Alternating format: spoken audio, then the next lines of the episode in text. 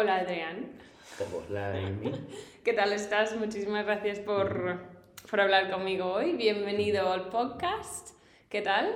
Yo la verdad que encantadísimo, eh, afortunado por poder hacer este podcast contigo, porque la verdad que ya sabía que lo estabas llevando a cabo con gente además muy top y cuando me dijiste, oye, ¿qué pensan que puedes formar parte del podcast? Es un Eh, honor. Podemos, sí, yo digo, ah, top, muy bien, sí que encantado. Em, hoy es un podcast especial, un poco diferente, porque lo estamos grabando em, en el nuevo estudio, el nuevo gimnasio de Adrián, eh, que acaba de abrir, eh, que se llama APJ Method. Ahora lo conoceremos y conoceremos un poco más a Adrián, pero tenía ganas de hablar contigo para conocerte mejor, aprender un poco más sobre tu filosofía hacia el entrenamiento, el fitness, el gimnasio y, y ver qué podemos compre- compartir em, con la gente que nos escucha.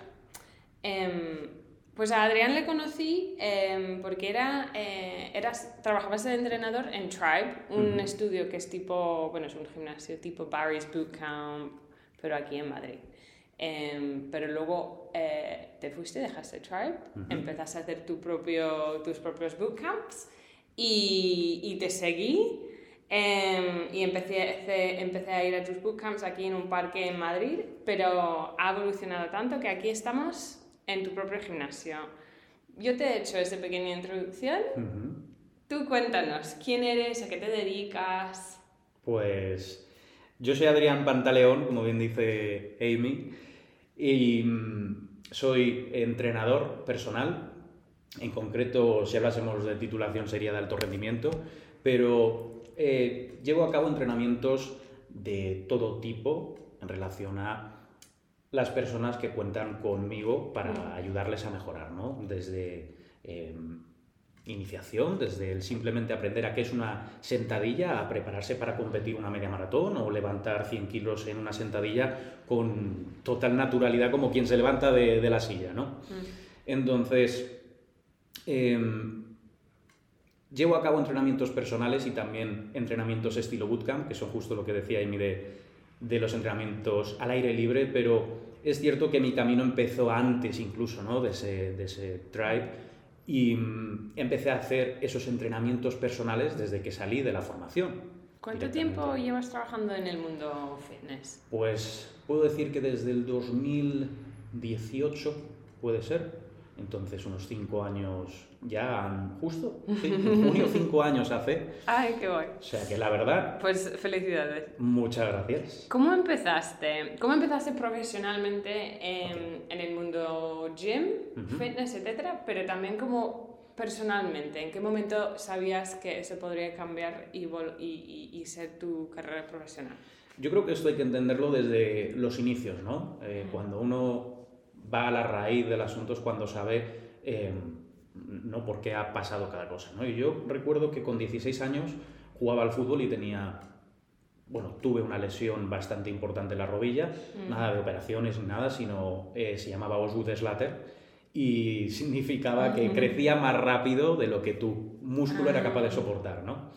Entonces me recomendó el médico que hiciese fuerza en el gimnasio y hasta tal punto en el que yo dije, le dije a mi padre, oye papá, eh, apúntame al gimnasio por favor, que me quiero quedar aquí y dejar el fútbol, ¿no? Mm.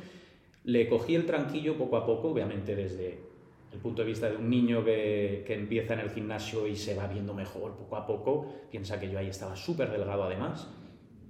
Y claro, el ser el flaco siempre de clase porque no paraba quieto, pues tenía que cambiar, ¿no? Mm, Eso es muy típico de los sí, chicos. Tal cual. Entonces, claro, cuando vas viendo que la fuerza te va ayudando muchísimo, vas interesándote cada vez más. Pero no tanto como cuando ya eh, hice mi grado.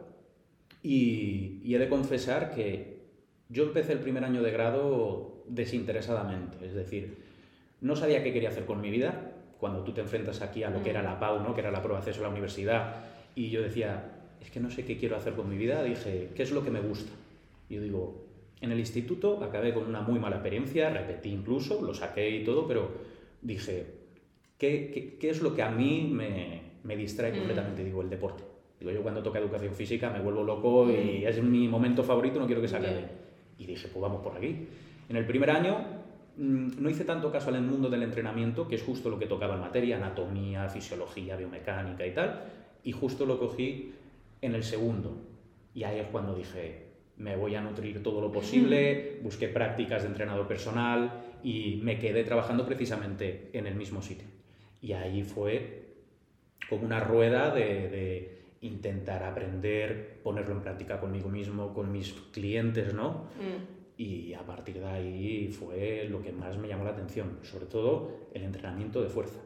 ¿Y mm, por qué fuerza? ¿Por qué te llama tanto la atención?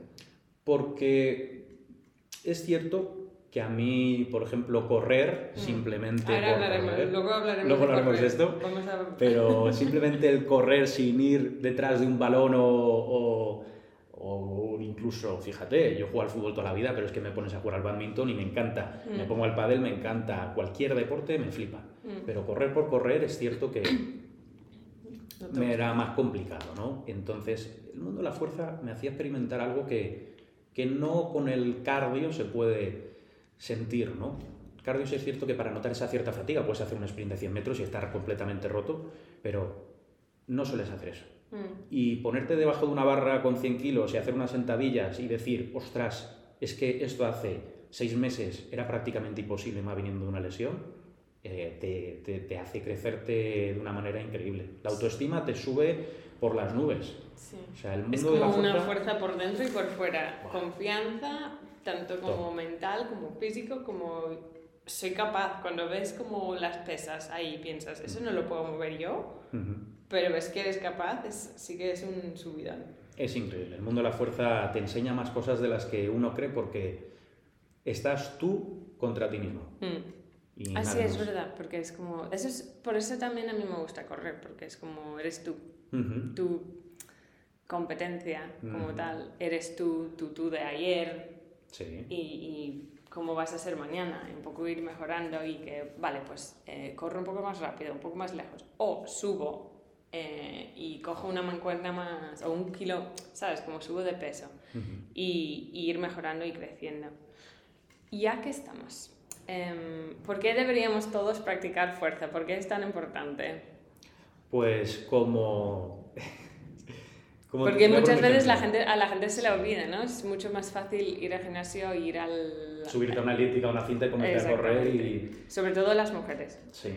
Yo creo que cuando de verdad entendamos que el entrenamiento de fuerza es tan necesario como el respirar, es cuando entonces empezará a cambiar todo. Hmm. Poco a poco, con, por suerte, esto está cambiando mucho y los profesionales del sector, compañeros míos y demás, estamos intentando incidir cada vez más en el entrenamiento de fuerza y ayuda también que se está poniendo de moda.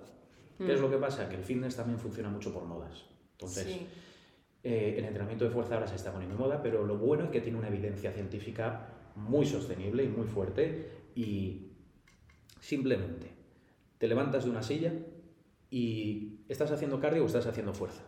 Piénsalo.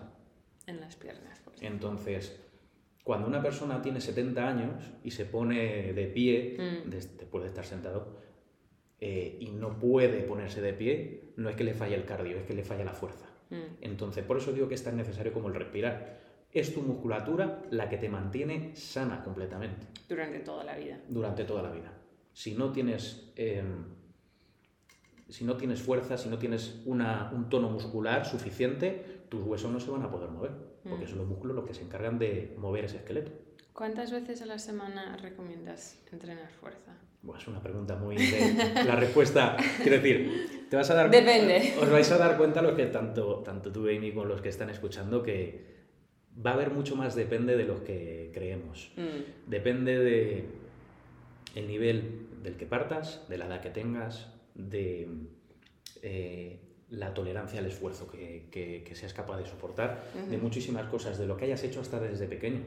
O sea, mm tú puedes haber jugado al fútbol toda la vida y empezar a hacer fuerza, no has hecho fuerza nunca, pero empezar a hacer fuerza y que te sea más sencillo que alguien que ni siquiera le gustaba educación física. Mm. Porque simplemente a lo mejor, de cara a aprender una sentadilla, el que ha hecho fútbol es más capaz de aprenderla más rápido, por así decirlo, que una persona que no ha practicado nunca nada, mm. que tiene ya una coordinación mejor desarrollada, por ejemplo. ¿no? Te podría decir, el mínimo que yo considero que hay que hacer son tres días Vale. Para poder mantener un tono muscular razonable y, lo que si luego ya quieres entramos más en materia, a cierto nivel de intensidad.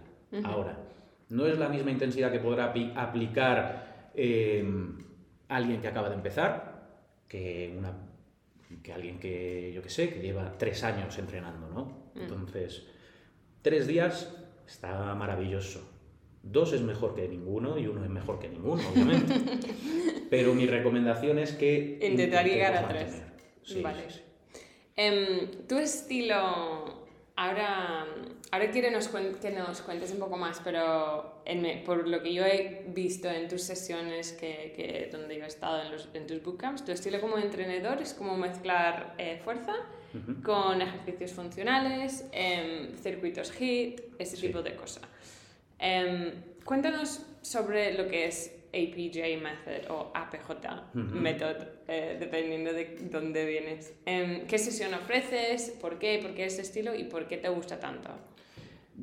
Pues, como decía antes, tienes que encontrar la raíz para entender ¿no? Mm. Eh, por qué unas cosas u otras, por qué hago unas cosas o llevo una metodología determinada en mis entrenamientos.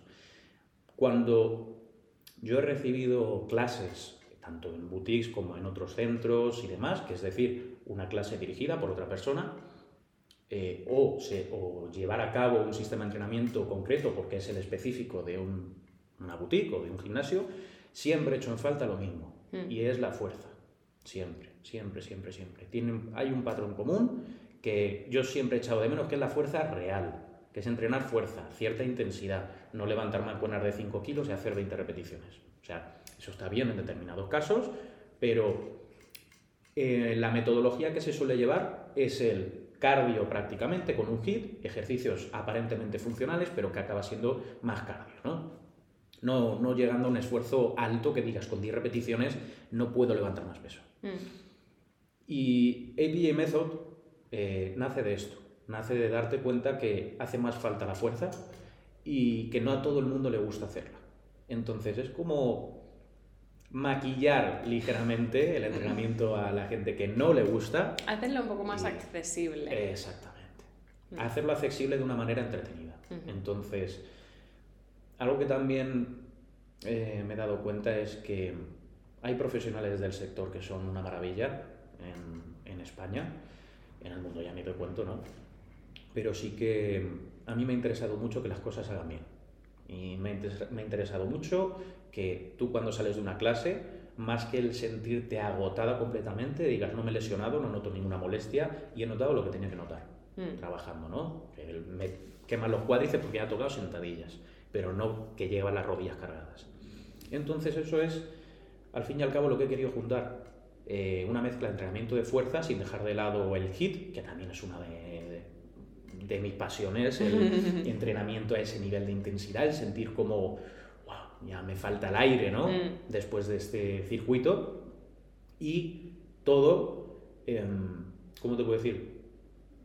Llevado a cabo dentro de una hora de entrenamiento. Mm. ¿Sabes? Que también digas, no necesito dos horas de entrenamiento de fuerza para estar en forma, mm. ¿no? Que es lo que más o menos uno se piensa que cuando va al gimnasio se tiene que tirar mínimo hora y media. No. no. Haz lo eficiente dentro del tiempo que tienes. Y también que, te lo, que, que, lo pases bien, ¿no? Porque yo cuando he venido a tus clases como hay un ambiente como de comunidad, de amigos, de, es, es, divertido, ¿no? Es como muy serio. Como... No, digamos que yo como te lo estoy contando ahora, que parece como súper militar, no, no tiene nada que ver. O sea, yo te, o sea, ahora mismo acabo de definir la parte técnica mm. de qué es lo que te vas a encontrar con tipos de ejercicios. Aquí estamos en el estudio y obviamente los que lo están oyendo no lo ven, pero tenemos un rack con hasta 90 kilos para levantar, mancuernas de todos los pesos, etcétera, ¿no? Mm. Y si dejamos ya de lado la parte técnica de en qué consiste el sistema de entrenamiento, lo mejor es la comunidad. O sea, de hecho, hasta tú sabes que en Instagram te dejan poner, cuando tienes el perfil profesional, como eh, qué tipo de servicio ofreces, ¿no? Yo no pongo ni entrenador ni nada, pongo comunidad. Oh. Porque es, es, lo que intento llevar a cabo, ¿no? Una, que, que, que, venga alguien que, no, que es nuevo, que es su primera vez y diga, es que me siento como en casa, ¿no? O sea, mm. qué gente tan buena y, qué ambiente tan familiar que hace que no solo es el entrenador el que me apoya y me anima y me dice, venga, dalo todo, sino que tengo a mi compañero, mi compañera y los otros cuatro integrantes que dicen, vamos que puedes hacerlo, ¿no? Y te Mm. picas y, y, bueno, es que de aquí han salido amigos muy, muy buenos. Y maravilloso. bueno, los que estáis escuchando no lo veis, pero en la entrada del estudio hay fotos, hay un montón de fotos, ¿no? De, Sí. Eso es del lanzamiento, me parece, pero Eso- son las fotos de... No, hay muchos ya de... Eso es como la foto de la primera vez Ay, que vienes aquí a entrenar, o sea que nos tenemos que hacer una Amy. Sí. Y, y luego también es un poco de la, lo que pasó en la fiesta de inauguración, Mm, que fue un apoyo espectacular. sí. Entonces, claro, ahí tenemos muy pocas fotos de las que podían haber salido. Ya no me quedaron más en la, en En la la- en la Insta, o sea, cámara. tal cual. ¿Cómo definirías, definiri- definirías Sí. tu filosofía hacia el fitness? Es, hemos hablado un poco de la fuerza, pero como... Sí. Aparte de ese- eso de comunidad, cuando la gente viene a tu gimnasio a tu- o una clase tuya, ¿qué quieren que viven y experimentan durante la clase? Pues es una muy buena pregunta. O sea, a mí me encantaría que esta te la respondiese más un, un socio que, que yo mismo, pero te puedo decir lo que, mm, con la sensación que quiero que salgan de aquí. Ya.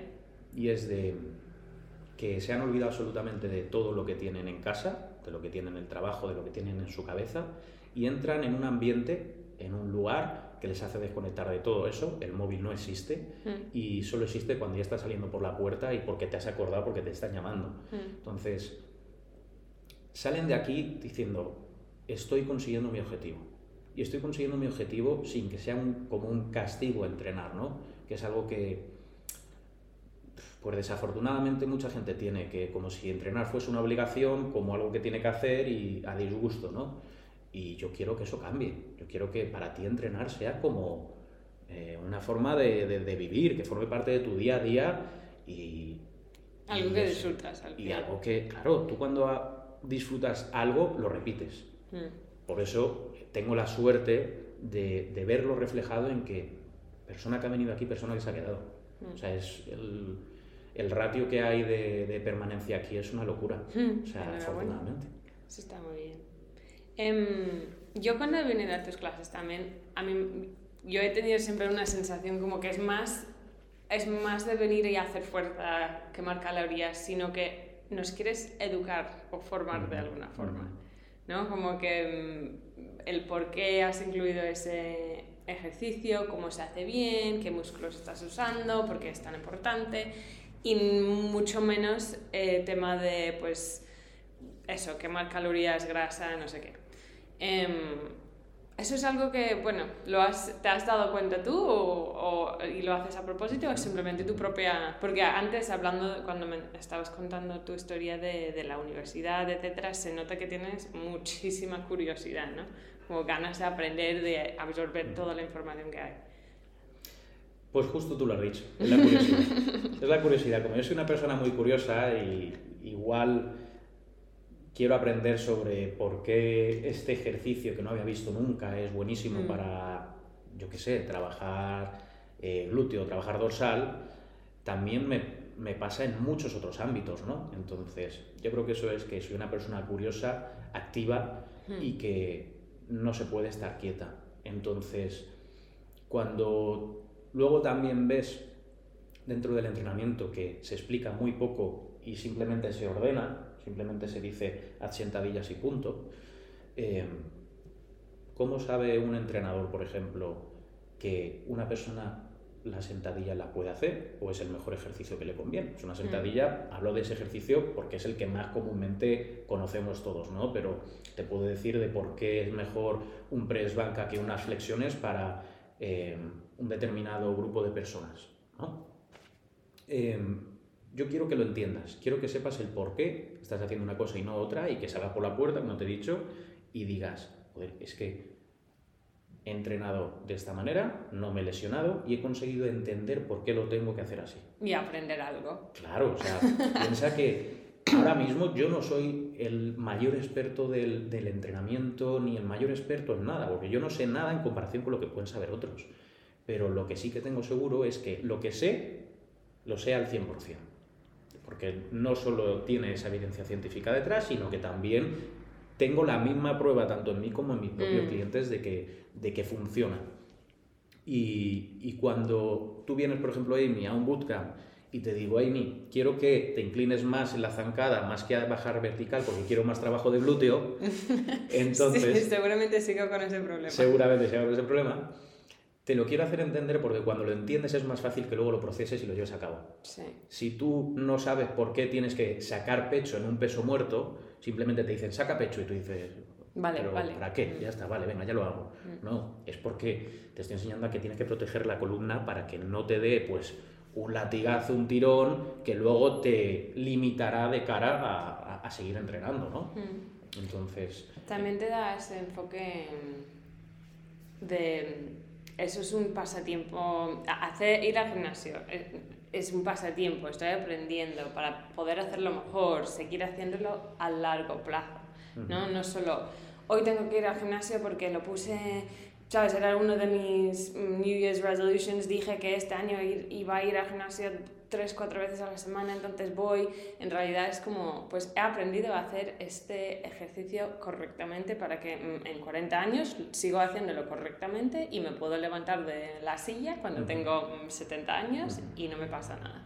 ¿Sabes lo que también pasa mucho? Que esto es algo eh, curioso, ¿no? Mm. ¿Por qué también intento hacerte entender por qué tienes que hacerlo de una manera u otra, un ejercicio? Y es porque dentro de un mismo ejercicio tú puedes conseguir que tu mente diga que trabaja un músculo u otro. La Mm. frase que yo digo siempre es, yo soy una sentadilla, si quiero que me tiren las orejas van a tirar. Entonces, ahí es cuando hablamos de lo que llamamos en el mundo del entrenamiento la conexión mente-músculo. Nosotros conseguimos mejorar el estímulo muscular cuando pensamos en él y conocemos cuál es su función. Mm. Si tú no sabes que la función pe- del pectoral, la principal función es la aducción del hombro, es decir, la mano juntarla hacia adentro, no sabes que en una flexión te interesa trabajar el pectoral porque conseguirás aguantar más, porque es más fuerte que lo que pueda tolerar tu hombro, tu, tu Mm. deltoides, básicamente tu tríceps. Mm. Cuando tú entiendes qué músculo tiene que trabajar, eres capaz de mejorarlo más que si directamente trabajas por trabajar. Mm.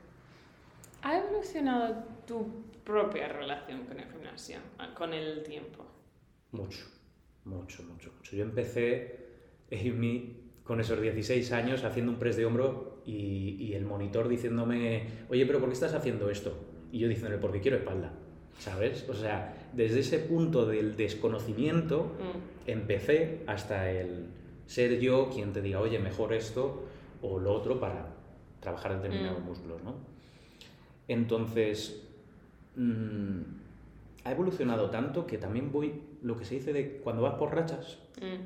sabes que hay rachas a veces que te da más por entrenar, salir a correr más distancia, a veces porque tu cabeza lo necesita, otras veces son 5 kilómetros que quieren mejorar tu velocidad, por eso eh, en el mundo de la carrera, el running, se puede ver cómo hay gente que en un momento se enfoca más en carreras de 10 kilómetros y otros que De repente te haces una maratón, ¿no? Mm. En el mundo del entrenamiento, tanto fuerza, hit, todo igual.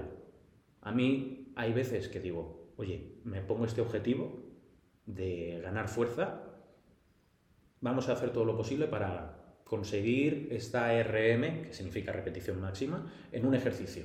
Me lo he puesto como objetivo. Mm. Eh, otras veces digo, pues me apetece jugar al fútbol. De hecho, me pasó hace poco, en enero, dije, oye, ¿cómo he hecho de menos jugar al fútbol de verdad? Y ya juego todos los domingos. Mm. Y, y lo mismo con cualquier otro deporte o con, con el gimnasio mismamente. También creo que esto es algo importante para, no solo para mí, sino para los que nos están escuchando, que es intenta adaptar el entrenamiento a tus necesidades y tu momento. Mm. Si tú intentas hacer fuerza 4 o 5 días a la semana, pero tú solo tienes 30 días, o sea, 30 días, perdón, 30 minutos para entrenar al día, mm, yo lo siento, pero creo que tienes opciones mejores. Mm. Pero es a lo que voy, que depende del momento, depende de tus ganas, depende de tu gusto. eh, Lo que te hace feliz también. exactamente, porque si no, vas a abandonar. Mm. Lo que más adherencia te dé es lo que te va a permitir progresar en el tiempo. Ya sea entrenar en formato HIIT. Yo ahora mismo estoy entrenando el entreno que no está viendo yo, pero que está viendo la pizarra, Eso me lo he hecho yo esta mañana. Ah, entonces tú pruebas tus propios entrenamientos Sí. antes de darlos. Ahora mismo, por ejemplo, en el estudio antes estaba entrenando fuerza pura y dura y me tiraba una hora y media. Lo que acabo de decir lo voy a poner con mi ejemplo. Me tiraba una, hora y media entrenando para trabajar tres grupos musculares. Ujú. Con el ritmo que llevo, desde las 6 de la mañana despierto hasta las 12 de la noche, trabajando sin parar, saco muy poco tiempo para entrenar. Y eso es una hora, como mucho. Entonces, eso me garantiza trabajar de una manera equilibrada en un periodo de tiempo corto, corto para mí, porque antes entrenaba mucho más, todos los grupos musculares y encima trabajar esa resistencia aeróbica para no perderla, ¿no? Con un pequeño reto, un pequeño hit, Mm. que, que me ayuda muchísimo. Y estoy en ese momento. En tres meses no sé si te voy a decir que estaré con 100 kilos en sentadillas, diciendo dos minutos de descanso, tres, cuatro y a seguir. Dirías, ¿por qué entrenas entonces? ¿Dirías que entrenas como para cuidarte a largo plazo? ¿O es, o sea, qué es exactamente? ¿Tu salud? Su- ¿Tu salud mental, físico? eh, Todo. ¿Disfrute? Todo, todo, todo. Es como si fuese algo... O sea, No entiendo, sin... entiendo, entiendo la pregunta, entiendo la pregunta, me refiero a... em, pero No puedes imaginar la vida sin.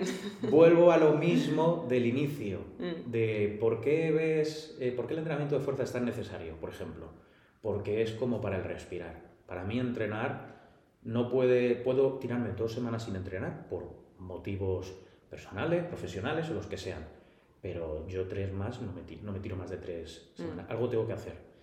Eh, supongo que es mucho, ayuda mucho a la salud mental. No os podéis imaginar el deporte, lo que hace en nuestra cabeza. La liberación de endorfinas es una locura y mejora el estado de ánimo una barbaridad y la capacidad de resolver problemas. Mm. Entonces, ¿yo qué necesito a día de hoy? Ser muy resolutivo y estar despierto. Y eso me ayuda mucho el entrenamiento, sobre todo el entrenamiento de alta intensidad tipo HIT y, y fuerza en circuito, que es lo que estoy haciendo ahora, me permite no estar cayéndome del sueño sin llevar Sí. un, tres cafés encima, ¿no? Ujú. Entonces, Un poco creo que eso, eso es súper importante. Cuando, cuando entras en un gimnasio puede ser bastante intimi- eh, intimidante, es la Ujú. palabra, como que te agobia, te da miedo si es nuevo, ¿no? Como hasta um, yo entrar en un gimnasio y ver como todas las mancuernas apiladas y como la... ¿cómo se llama eso? Sí, el rack. Rack, Sí. palabra inglesa. sí. Em, como te da un poco de miedo, ¿qué hago con eso? ¿Voy a poder? No sé qué. Sí, bueno, entras a un Em, gimnasio y dices, eh, ¿por qué hay tantas máquinas y por qué no sé usar ninguna, no? Sí, sí. Em, ¿Qué serían tus tips para alguien que quiere empezar a entrenar fuerza y no sabe por dónde empezar? Escuchar. Pero como para alguien que entra en un gimnasio, como para cualquier cosa en la vida, al fin y al cabo, tú de lo que no sabes, no solo puedes aprender.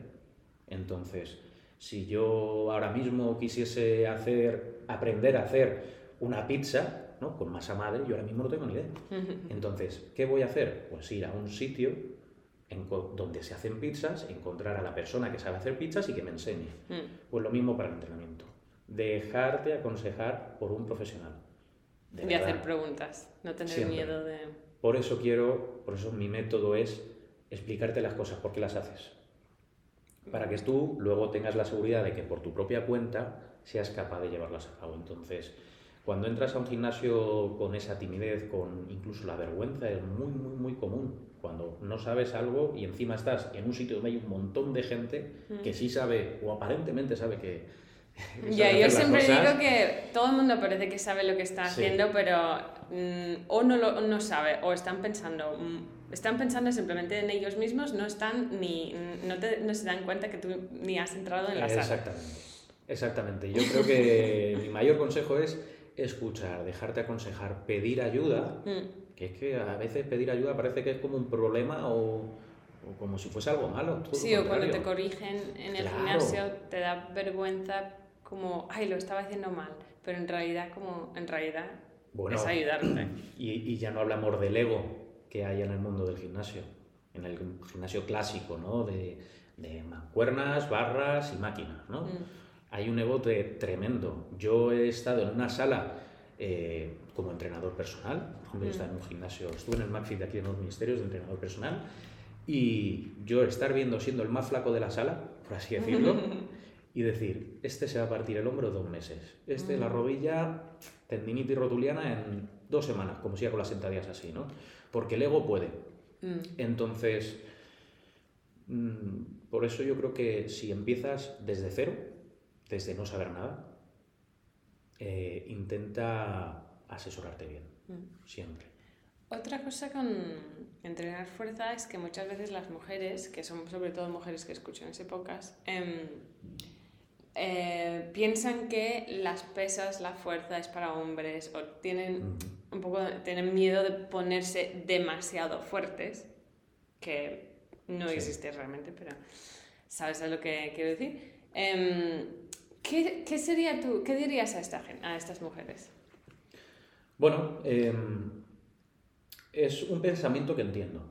Es un pensamiento que entiendo, porque al fin y al cabo, si no estás en el mundo del gimnasio o estás o ves desde fuera, ¿no? Desde eh, la cristalera de, que da la calle del gimnasio y lo que ves dentro es a bicharracos enormes levantar peso y a las chicas o a los que quieren perder peso en la, en la cinta o en la elíptica, cuando tú te vas a apuntar a un gimnasio o quieres cambiar tu físico, dices, pues desde el desconocimiento voy a seguir eh, las ovejitas, por así decirlo, que están haciendo lo que, Lo que veo. lo que veo, ¿no? Lo que este perfil se parece más a mí. En el caso de mujeres hay que saber que hay algo que nos condiciona muchísimo a diferencia de hombres y mujeres, que es la testosterona. Mm, ¿Vale? Entonces, las ganancias máximas de masa muscular no van a ser las mismas, en máximas estoy hablando, ¿eh? de mujeres a hombres. Ojo, hay mujeres que pueden desarrollar una musculatura bastante grande si van con muchos años de experiencia detrás, hacen una dieta específica de volumen, o sea, al fin y al cabo, eh, el entrenamiento de fuerza en mujeres, que me voy por las ramas un poco, es igual de necesario que para hombres. Y no solo piernas, también tren superior, ¿ok? Esas Que piernas no que, se nos olviden los hombros, los brazos, Exactamente. la espalda. Eso es, que yo veo chicas haciendo cuatro veces a la semana glúteo y yo digo, eh, el resto de grupos musculares, hola, digo, tú sabes que tienes cientos de músculos en tu cuerpo, ¿no? Y no solo los tres glúteos, ¿no? Entonces, es algo que, que yo intento enseñar siempre. ¿Por qué? ¿Con qué o, o cuál es el razonamiento que yo intento enseñar? Mm, Para que digas, ¿quieres piernas? Entrena, entrena brazo. Si tú, Amy, eres capaz de levantar en peso muerto por tus piernas 60 kilos, imagínate, pero tus manos no son capaces de aguantar ni 40, ¿cómo van a mejorar tus piernas? mm, Si el peso que tienes que levantar no lo puedes llevar a cabo, ¿no? Por- Mm. porque no tiene fuerza en el tren superior. Por eso es súper importante que el tren superior también se trabaje. No digo, obviamente, que te metas ahora cinco días a la semana de tren superior, pero, joder, un un equilibrio, ¿no? equilibrio. Sí, exactamente. mm. O sea, olvidaos de, de verdad de que el entrenamiento de fuerza no es para mujeres. Un cuerpo que yo sé el que nos idealizamos más o menos todos, de que esta- esa chica fit, esa chica fit entrena fuerza más que un tío incluso. O sea, lo que le da ese aspecto estético a un físico es la fuerza, Mm, más que el cardio. El cardio piensa que mm, no, no produce ningún esfuerzo intenso para la musculatura. mm. ¿Vale? Entonces, lo que nosotros idealizamos con un cuerpo estético se consigue aplicando intensidad en los entrenamientos de fuerza, no en matarnos una hora cardio. Apuntároslo. Ah, pues. A entrenar fuerza todo el mundo. Em, pero también este año empezaste a correr. No sé tu historia de, de correr, ya me contarás. No Porque sé se si ha vuelto esto- loco, ¿no? Pero no sé si corrías antes o si eso era como. Sí. Porque este año Adriana ha corrido la media maratón de Madrid, que Sí. también hice yo. Sí. Enhorabuena. Gracias. Em, muchas gracias. Eh, ¿Qué tal la experiencia? ¿Por qué querías hacerlo? Em, ¿Qué aprendiste? Cuéntanos. Yo tengo que decir una cosa, he de confesar. Como he dicho antes, la carrera no es que sea mi pasión. Hmm, Si la tengo que hacer, la hago, ¿no? Para mejorar en otro deporte o en otra actividad. Pero esto viene, no te lo, vas a lo creer. eh, hago mención especial a Dan, ujú. que es justo el que tiene el challenge No sé si le conoces, pero Dan... es un nombre escrito en la pizarra. Sí, sí, porque ha puesto un reto. Bueno, a lo que voy es que Dan me regaló por mi cumpleaños, Ajá. yo cumplo años en octubre, ¿vale? Y Entonces el año pasado, el 2022, cuando estábamos en la celebración de mi cumpleaños, me dijo, oye Adri, que he estado dando muchas vueltas a tu regalo de cumpleaños y que te voy a regalar la inscripción a la media maratón de Madrid. Y yo dije, Ah, digo, no sé si lo puedo decir, digo, pero... ¿Qué regalo es esto? Digo, tío, digo, no me lo puedo creer. Pero lo acepté. Acepté porque A era un ver, este regalo a mí me haría ilusión, pero... Buah, te haría muchísima ilusión, claro, pero a mí me dices entonces, oye Adri, te regalo que intentes hacer 200 kilos en peso muerto, ¿sabes? En un año. Joder, digo, guau, tío, me pone los dientes largos. Pero era un reto para mi cabeza, Mm. no para mi físico, porque mi físico sé que al fin y al cabo tu físico no te puedes imaginar de lo que es capaz de hacer. O sea, no somos conscientes de verdad de la máquina que tenemos como, como seres humanos, ¿no? Mm. Y que es nuestra cabeza la que nos suele limitar. Y efectivamente, yo le dije, mira, como me conozco eh, y me gustan los retos, eh, y como me lo has dicho tú, si fuese por mi cuenta no lo habría hecho nunca. Mm. Nunca. Era- algo que tenía en mente, tipo, imagínate hacer una maratón o una media. Pero ese algún día se queda en algún día y nunca lo haces. Y como me retó él, después de haberle yo retado tantas veces a mejorarse, digo, no te puedo fallar. Pues este 23 de abril fue, o 21 Sí, de abril, algo así, sí. domingo 23 de abril, hicimos, llegamos a hacer la media maratón.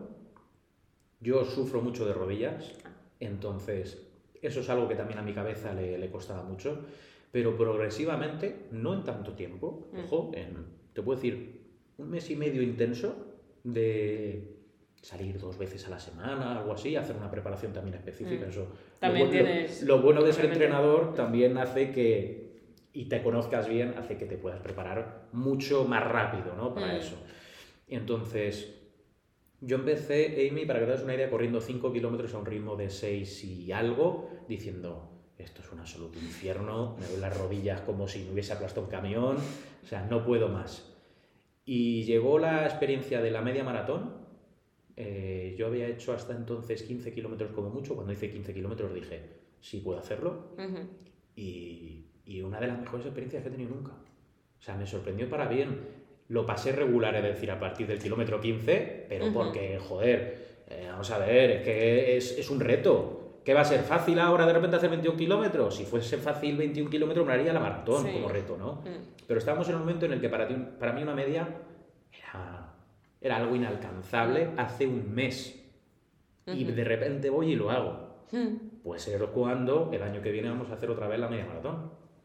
Me encanta. Así que- Vas a volver a hacerlo. Sí. Ese sí es, ese Sí. me gusta. Es- que te, es- gustó, te gustó tanto que lo vas a volver a hacer.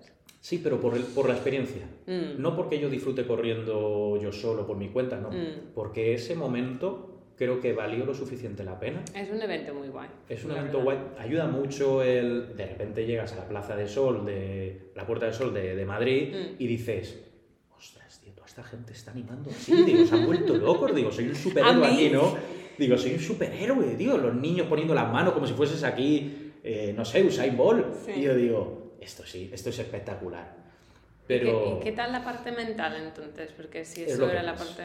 es lo que más, es lo que Mm. más. Hacerlo en pareja, es decir, ayuda mucho. Con un Mm. equipo no te da tiempo. Cuando, cuando vas en pareja, equipo, tal, todos os ayudáis y no piensas ni en ti, ¿no? Dices, hay un momento donde te vienes abajo, tú ya lo sabes bien, que, que cuando tienes una ayuda externa pegas Mm. el tirón gracias a, a esa persona. Y hubo un momento que nos separamos, que fue justo en el kilómetro 15-16, porque él ya iba como, como un tiro. O sea, también le preparé a este, a este hombre como un animal. Entonces, eh, vamos a intentar bajar, de hecho, del 1.40-45 el año que viene. Y es un otro reto más. Mm. Pero mi cabeza en el kilómetro 15-16 es cuando cayó, cuando me quedé solo, porque los dolores, porque tal. Iba poco a poco como dándome mi motivación, ¿no? Aunque bajase el ritmo. A veces decías, ya solo queda esto, ya luego queda lo otro. Luego decías, ostras. Si un kilómetro más no lo hago. Mm. Y ibas diciendo como, mm, piensa en las personas que pueden estar orgullosas de ti por hacer Oh. esto. Y eso mola muchísimo. O sea, eso te tira para adelante como... Ese es un buen consejo. Eso yo creo que es lo mejor que puedes hacer. Sí.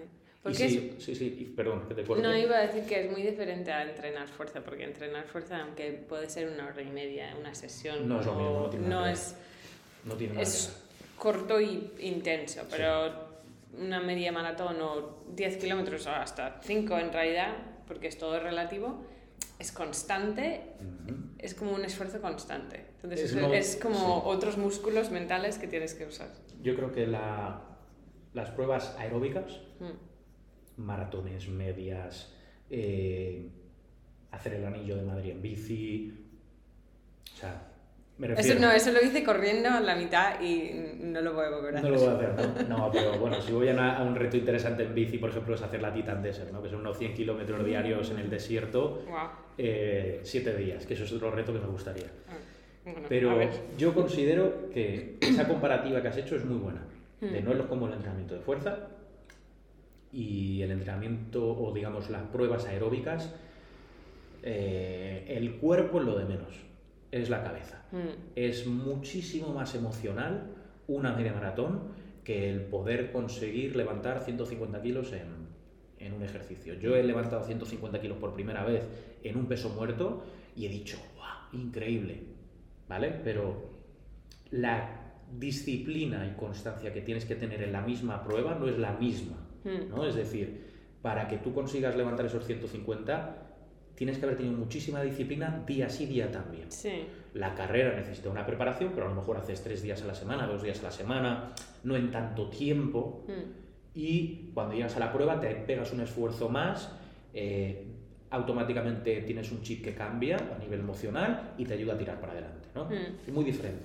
La verdad que esa experiencia de la media la considero emocional, emocionante, pero sobre todo como una prueba emocional. A mí me encantó, a mí me hace mucha ilusión que lo has hecho y lo que te ha gustado porque mm, venir a tus clases y que dices, mm, 10 kilos no, 15 kilos, Amy, venga, dos mancuernos de 15 kilos, y yo, mm, te odio. Te odio, sí. Pues y ya ves como, es como, ¿cómo se dice en español? Como the tables have turned, ¿no? Ujú. Como que tú has venido a mi terreno de correr y, Sí. y lo has sufrido igual que yo he ido al tuyo de fuerza y de mancuernas Sí, y creo de que, eso peso. mola, creo y que eso mola mucho, ¿no? Cuando, además, yo estoy haciendo también los entrenamientos que les pongo a los bootcamp antes, precisamente para eso.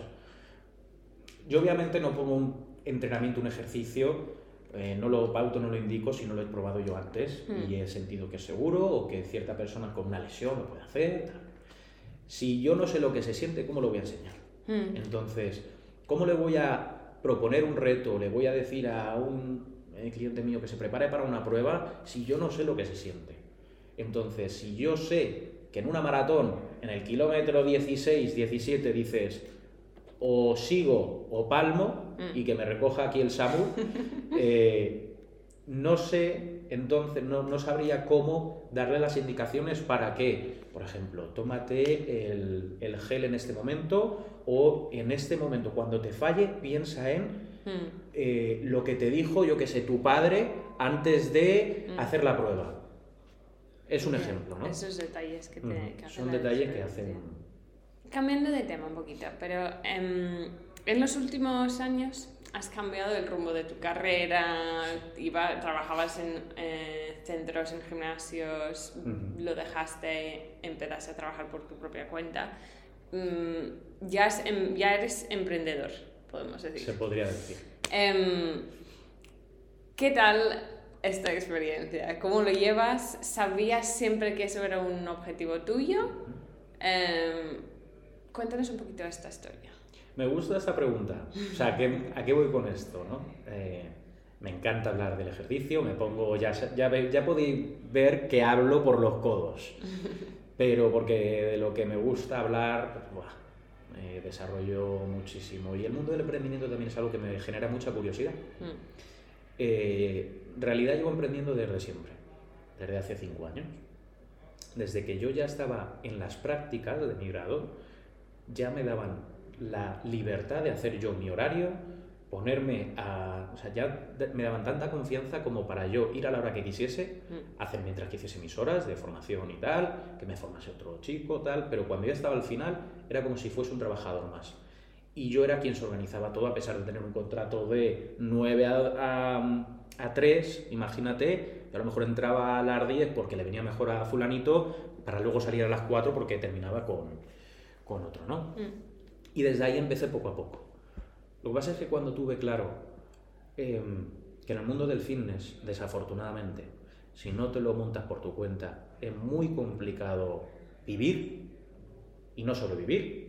Porque sobrevivir es una cosa que es llegar con mil euros al mes y, y con las rodillas reventadas. Mm. Yo dije, vamos a ver, esta es mi pasión. Mi pasión es enseñar deporte, ejercicio físico, y para mí eso es como no trabajar. Entonces, ¿qué tengo que hacer para que pueda vivir de esto y disfrutar? ¿no? Y no sentir que estoy lastrado toda mi vida. Pues eh, dije, no quiero ser monitor de clases colectivas, tipo body pump, tal, no sé qué, porque yo veía a los compañeros que tenía y las articulaciones acababan destrozadas, y digo, a los 40, 50, hay otros que no, ¿eh? te tengo que decir, pero la mayoría, a los 40, Mm. la rodilla, el desgaste se nota del impacto. Dije, el entrenamiento personal es lo que tiene más salida aquí, pero si te contratan, olvídate de cobrar casi más de 10 euros la hora, ¿sabes? A eso es a lo que Mm. voy. Y poco a poco me interesó el mundo de las boutiques, que es donde obviamente eh, no, es el- las, no son las mismas condiciones que un entrenador personal contratado en una macroempresa, ¿no? de un gimnasio de barrio, eh, en un gimnasio me refiero a una franquicia ¿no? en el barrio, Mm. que en una boutique, que ya vas poco a poco accediendo ¿no? a, a diferentes eh, condiciones. Yo cuando salí de mis prácticas duré tres meses trabajando por cuenta ajena. A partir de ahí ya trabajé por cuenta propia. Yo llevo siendo autónomo desde principios de 2019. Mm. Desde primer enero, febrero fue. Y desde ahí empezar a trabajar granito a granito, dando los pasos que tenga que dar para llegar a este momento. Ahora, yo no sabía que este momento iba a llegar tan. Yo siempre, desde que decidí ser entrenador personal, dije, yo voy a tener el día de mañana mi centro. Eso lo tenía clarísimo.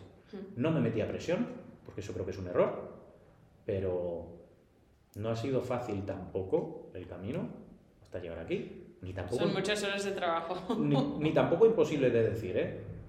Detrás del emprendimiento siempre se dice que hay mucho trabajo y lo hay. Mm. O sea, solo que también hay que, eh, como decía mi abuelo, es intenta conseguir lo mismo con el menor trabajo posible, con el Mm. menor esfuerzo. Trabajar, work, what is it? Work smart, not hard. Como trabajar, Mm. bueno, bás- básicamente trabajar como de la forma más eficaz po- posible. Exactamente, eso era. Y eso desde que yo me lo dijo por siendo un chavalín, eh, para las clases, para Mm. sacarme la ESO, lo he aplicado a mi vida.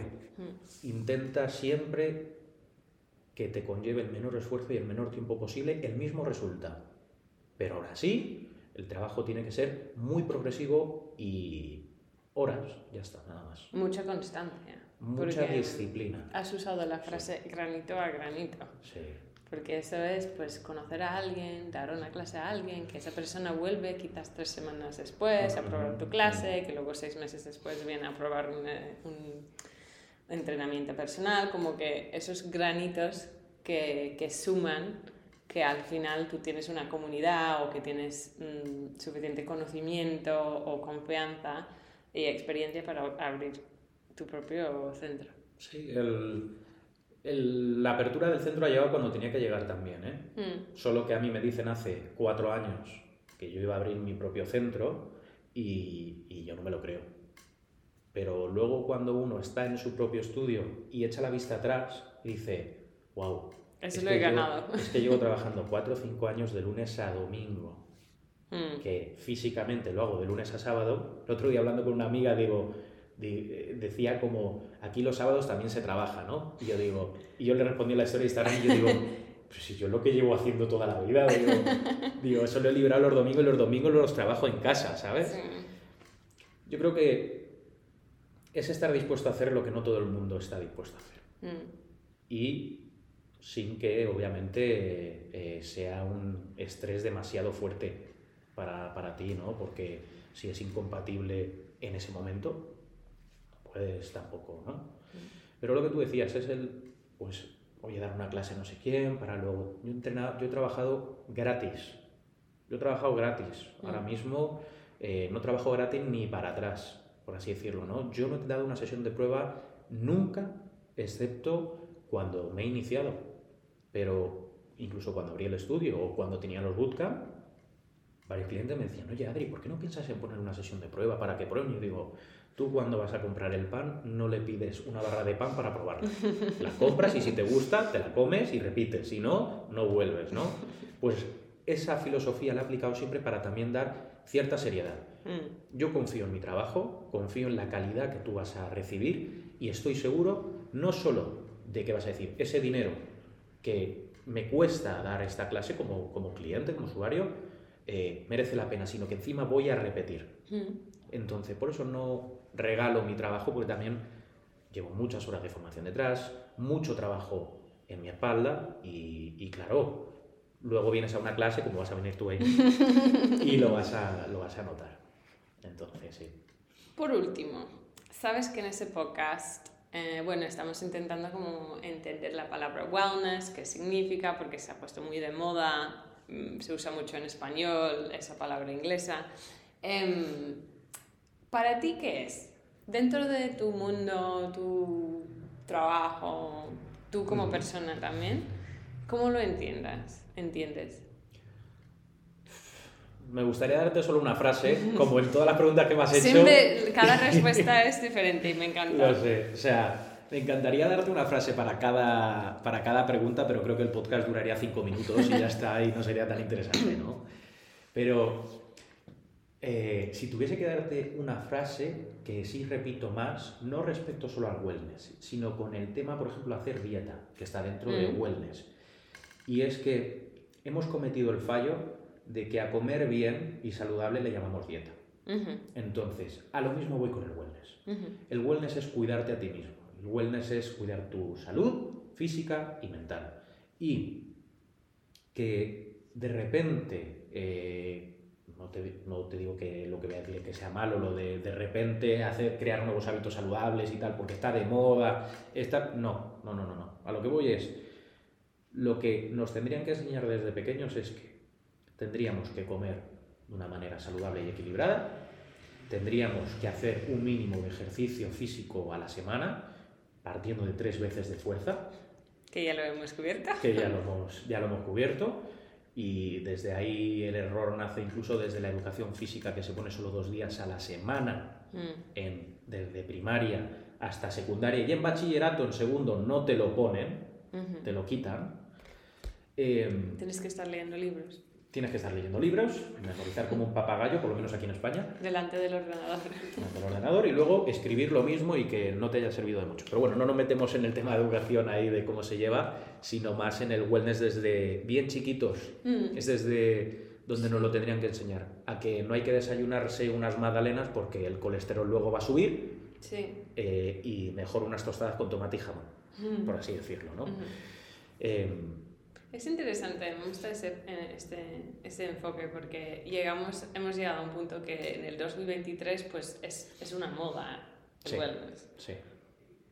Es una, no debería ser tendencia, la salud no es tendencia, pero esa palabra wellness lo vemos en todas partes, en marketing y, en todo.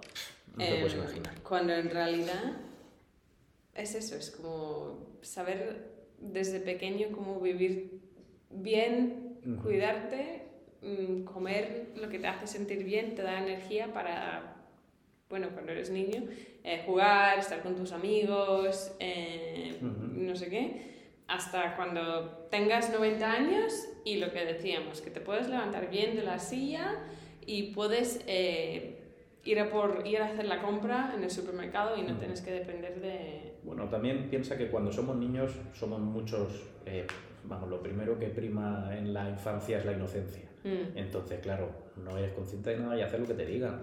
Entonces, claro, yo tuve la suerte de que cuando yo me iba al cole, me acuerdo que mi padre me ponía una manzana y un sándwich. Mm. Y yo miraba con envidia a los amigos que le habían puesto una bolsita de oreos. Y yo, yo con la boca ahora ahí babeando y digo, "Buah, tío, dame una, no sé qué. Y luego cuando yo lo miro ahora Claro. y veo a ese amigo que le daban oreos desde pequeño, digo, ostras, es Mm. que ¿dónde estoy yo? ¿Dónde estás tú ahora que tienes sobrepeso, por ejemplo? Mm. eh, a nivel mal, ¿sabes? Tipo, que tus hábitos de pequeño han condicionado tu estado físico de adulto. Y, y eso, ese wellness, sí, afortunadamente está, aunque sea una moda, a mí me da igual el motivo que sea por el que se llega Sí, hace que llegue a la gente. Lo importante es que empecemos a cambiar nuestra vida a, a una vida activa y no una sedentaria. A mí Mm. me da igual la razón, sea la moda, sea porque llega junio y las prisas del verano, pero que ya vaya entrando el cuidarte en, en tu vida. Mm. Y, y es lo que decía antes, que estamos dando mucha caña a la física, pero también a la parte mental. Es súper importante. Mm. Porque obviamente cada uno venimos de nuestra casa y en nuestras casas unos tenemos la suerte de que no hemos tenido problemas y otros no tienen esa suerte. Mm. Entonces, cuando luego crecen eh, y, y esos niños que han tenido problemas de pequeños, luego cuando son adultos no intentan remediarlos así porque sí, ¿no? Por eso, fíjate, en la misma educación debería de haber psicólogos dentro de eh, incluso infantil y analizar qué niño sí tiene un problema, qué niño no tiene tanto en casa y, y poder eh, evitar este tipo de problemas cuando somos adultos, ¿no? Mm. Ahora, dentro de eso, creo que desde bien chiquitos, el enseñarnos a resolver problemas, creo que cambiaría muchísimo todo. Yo algo que Mm. cuando incluso he hecho formaciones eh, por toda España para enseñar mi, mi- mi método, Mm. cross-training, tal, ¿no? Eh, yo les, lo primero que les enseñaba era que aquí no tienes un entrenamiento, no tienes que dar una clase, tienes que resolver problemas. Y los problemas que tienes es que tienes a Mari de 56 años que no ha hecho ejercicio en su vida con la espalda rota y tienes que solucionar el problema que te presenta ella. Que luego el tiempo se te va porque mm, la clase son 45 minutos y tú en el 1.00 eh, del primer minuto tienes que cambiar de ejercicio, tienes un problema, que es intentar dar las anotaciones necesarias en muy poco tiempo. Eso es un problema para ti. Tus habilidades son las que dirán si eres capaz de, de- de solucionarlo en el tiempo que Mm. debes o no. Y lo mismo para todo. Para saber si has tenido una bronca en el trabajo y dices, ostras, es que, es que me hago pequeño delante de mi jefe porque es que no sé qué responder, no sé. No eres capaz de dejar tu trabajo porque tienes miedo Mm. y no, no, no tienes la valentía ¿no? de, de tomar decisiones por tu propia cuenta o creo que eso forma parte del wellness también.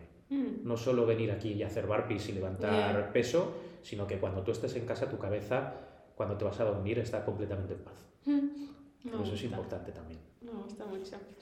Em, una pregunta más. Sí, las que tú quieras. Que lo iba, lo iba a terminar, pero te quería preguntar. Sí. ¿Tú cómo aplicas el wellness en tu vida? ¿Cómo cuidas tu propio bienestar? Obviamente trabajas en Mm. Fitness, pero trabajas muchas horas, has dicho que trabajas todos los días, eh, obviamente acabas de mm, lanzar este estudio, em, tienes una relación, em, casa, perro, ¿cómo, ¿cómo gestionas todo y cuidas tu propio bienestar? Sí, Casi la que más problema me da es mi perrilla, que la llevo al veterinario cada dos por tres y yo digo, me tiene ya la pobre no aquí, fatigado. No, no está aquí, pero está en casa descansando. Pero la hemos operado hace poquito, pero, pero todo bien. Eh, es una muy buena pregunta. Mm. ¿A qué me refiero? En mi caso, porque me la hago todos los días. Eh, todos los días yo me pregunto, ¿cómo, nos, ¿cómo no me tiro de los pelos con el ritmo de vida que llevo? Si yo os cuento mi día, mañana, por ejemplo, hoy termino a las 10 y cuarto, tengo 20 minutos para llegar a casa, la cena no está hecha, la tengo que hacer, sacar a la perra, tal, te duermes a las 12 y pico, así, te levantas 5 y media de la mañana. Mm. Primera clase 6.40, siguiente 7 y media, o sea, 7 y cuarto, 8 y cuarto. Eh, ha habido un tema en el estudio que me tiene que mirar a, a las 9 y cuarto, eh, otra clase a la 1, saca tiempo ahí para hacer algo de comer y la tarde ya saco otras 4 horas. Em, creo que no me tiro de los pelos porque no me da mucho tiempo a pensar en mí. Eso también es verdad. Porque ahora mismo es una temporada de trabajar Mm. mucho, es lo que hay. Em, pero creo que se me da bien resolver problemas. Mm, Que es mi, creo que es mi trabajo, el resolver problemas y enfocarlo como en eso. eh, y además creérmelo. Mm, Es decir, "Buah, vi un vídeo espectacular Amy el otro día. A mí me gusta, soy una persona ambiciosa. Eso eh, que con 25 años que tengo te diga que tengo un estudio, creo que dice mucho. Mm. Lo siento por tirarme las flores, pero hay veces que si uno no se las recuerda, Sí, sí. eh, creo que no tendría Hay que entonces... reconocerlo. Exactamente, no tendría una salud mental buena, ¿no? También. Mm, Y vi un vídeo que me motivó más, más, más, más. Y el mensaje era claro, era, aunque no lo tengas, créetelo como si lo tuvieses. mm, No te digo que tú ahora mismo, con un nivel de vida, lo que decía en el vídeo, ¿eh? No te digo que ahora mismo eh, te tengas que comprar tu BMW M4 que vale 60.000 euros y, y tengas que llevar una vida de lujo como tal. Sigue llevando tu vida y piensa como si esa vida ya la tuvieses. mm, Afronta la vida como lo que de verdad, cuando tengas 70 años, digas, ya lo he conseguido. O sea, cuando yo tenga 70 años va a ser el día en el que yo diga, he hecho todo lo que tenía que hacer. mm. Entonces, para que lleguen esos 70 años, pf, me lo voy a tomar con mucha tranquilidad y voy a disfrutar de cada momento, ¿no? Entonces, em, no quiero que lleguen esos 70 años. Yo estoy como diciendo, pero, pero si es que ya sé que con 70 años ya tengo la seguridad de que con 70 o incluso antes Mm. ya voy a conseguir lo que yo quería. Entonces, joder, como empezar un juego con todos los trucos. Tú estás jugando a la Play, te, pone, te miras un tutorial de todos los trucos y dices, ha perdido la gracia en dos partidas. Pues en la vida igual. Entonces, creo que el afrontarlo así, el ponerme reto poco a poco, el decir, joder, a pesar de todos los problemas, también hacer un poco de introspección y decir, eh, ¿cómo puedo mejorar yo, eh, no solo profesional, sino personalmente, con mi relación, con mi familia, con el propio trato que tengo fuera con clientes que son amigos? Y, y cómo puedo mejorar la salud conmigo mismo, de decir, eh, oye tío, lo estás haciendo bien, a pesar de las comeduras de cabeza que, que conlleva mantener un estudio, porque esto es un pozo. O sea, mantener un, ne- un negocio Yeah. es un pozo que tienes que llenar con agua día sí, día también, y te puedes de verdad venir muy abajo. Ha habido momentos que, que son duros, Sí, son muy duros. sí. Pero si Creo ves, si lo ves como, o si ves la vida, tanto salud como trabajo, como amigos, relaciones, etcétera, como un proceso, Ah, como un proceso y disfrutar de cada momento y de ser también vigente, no sé si es la palabra, pero no, como consciente, mm, estar consciente en cualquier momento de, de qué estás haciendo, el por qué. Sí. Em, ya es más fácil cuidarte poquito Ajá. a poquito y cada día porque tomas decisiones que como forman parte de ese proceso, ¿no? En lugar de, pues, o todo o nada, sino es como, vale, pues eh, he encontrado 20 minutos para, para entrenar hoy, es mejor que lo hago que no lo hago porque no es una hora y media, porque bueno, esos 20 minutos contribuyen a mi salud, salud en el futuro o a- harán algo para ayudar a mi salud mental o que cuando llegue a casa luego que estoy un poco más, menos estresada he Ujú. podido desconectar o lo que sea. Y como eso creo que es una buena manera de mantener hábitos y cuidar tu, tu salud en el tiempo. Yo creo que ahí está también, ojo con lo que voy a decir, que hay que valorar más lo que tenemos. Hmm, Yo creo que a veces eh, somos demasiado egocéntricos, como diciendo que siempre podemos estar mejor, y es cierto, pero como diciendo, joder, haces un mundo de un problemita. hmm, Recuerda que seguramente la mayoría de los que nos están escuchando tienen agua caliente, tienen que comer y pueden permitirse el lujo de entrenar. Entonces, piensa que siempre va a haber alguien que esté peor que tú y siempre va a haber alguien que esté mejor que tú. Ahora, eh, ser egocéntricos también está bien. Si yo no hubiese sido, no hubiese sido egocéntrico, seguiría cobrando 5 euros la hora. hmm. Entonces, quiérete a ti mismo de verdad, sin molestar al resto. Y, y con esto voy a que también fíjate, el wellness, al fin y al cabo, como lo explicábamos antes, no dejamos de hablar de nosotros mismos. Mm, Como es algo que aplico para mí, no para el beneficio de los demás, ¿no? Eh, intento que cambie algo para mí, no para que mi amiga eh, mejore su cambio físico, no, estamos hablando de mi wellness. Luego, si obviamente puedo conseguir que mi amiga venga y se ponga en forma y vayamos juntos a entrenar, maravilloso, ¿no? Pero sí, creo que eh, eso es súper importante. Luego, ahora no recuerdo la pregunta inicial, inicial, inicial, pero, pero sí, en resumen, eh, tenemos que valorar eso y, y poco más. No sé, es que joder, me, me he quedado con lo de que me habías preguntado antes. Em, no, no te preocupes, ya luego lo edito, que suene bien. Sí. Em, si queremos, y por último, si la gente quiere venir aquí Sí. a este estudio, quiere entrenar contigo, si es en grupo, sesiones, eh, bueno, entrenamiento personal, em, ¿cómo pueden eh, conocer más, ponerse en contacto contigo? Pues muy sencillo. Eh, lo primero, seguidme en Instagram, que es apjmethod.studio, o sea, eh, con que pongáis APJ Method ya se va a encontrar. Podéis acceder también a la web, que es apjmethod.com, y eh, ahí tenéis tanto los servicios que se ofrecen aquí en el estudio, que es el entrenamiento personal y el bootcamp, que en realidad son entrenamientos en grupos reducidos de un máximo de seis personas, porque uno, quiero tener a todo el mundo vigilado, que todo lo hagan bien, que no haya ningún eh, problema y, y que tú recibas una atención personalizada como si tú en un entrenamiento personal, pero bueno, encima en comunidad, ¿no?